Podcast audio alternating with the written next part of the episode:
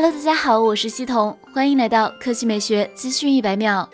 得益于无可挑剔的屏幕，上半年发布的一加八系列是目前最受欢迎的骁龙八六五旗舰之一。一加八 T 将于十月十五日下午两点发布，新机将延续这一优势。一加八 T 手机将采用二点五 D 柔性直屏，并支持一百二十赫兹刷新率。现在，手机配件制造商 Kismate。放出了一加八 T 的外观展示图，虽然覆盖了手机壳，仍然能看出部分外观。从渲染图来看，该机将采用后置矩形四摄设计。与以往曝光不同的是，此次一加八 T 采用了两颗 LED 闪光灯的设计。此外，该机左侧依然为音量加减按键，右侧为电源键加实体静音。根据此前爆料，一加八 T 搭载高通骁龙八六五旗舰处理器，还配备了十二 G 内存，预装安卓十一系统。这是第一款预装安卓十一的国产旗舰手机，一加八 T 首次支持六十五瓦闪充，这是一加史上最大一次充电升级，二十分钟就能充电百分之七十。一加还将带来一款更便宜的真无线耳机一加 Buds Z。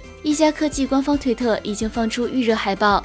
文案显示，新款真无线耳机将支持 IP55 防尘防水，可以轻松应对运动时出汗或下小雨的情况。此外，新款耳塞还将更为轻便，带来沉浸式音频体验。与现有一加 Buds 相比，一加 Buds Z 价格相对便宜不少。虽然关于一加 Buds Z 的规格尚不明确。不过不难想象，配置方面会相应缩水。一加首款 TWS 耳机一加 Buds 于七月二十一日发布，国行版四百九十九元，有白色、蓝色、黑色三种配色，其配备是三点四毫米动态驱动单元，支持一加七和一加八系列杜比全景声，支持蓝牙五点零和 IPX 四级防尘防水等级。续航方面，单只耳机三十五毫安时电池容量，充电盒四百二十毫安时，耳机加充电盒最多使用三十小时，支持 Type C 充电接口。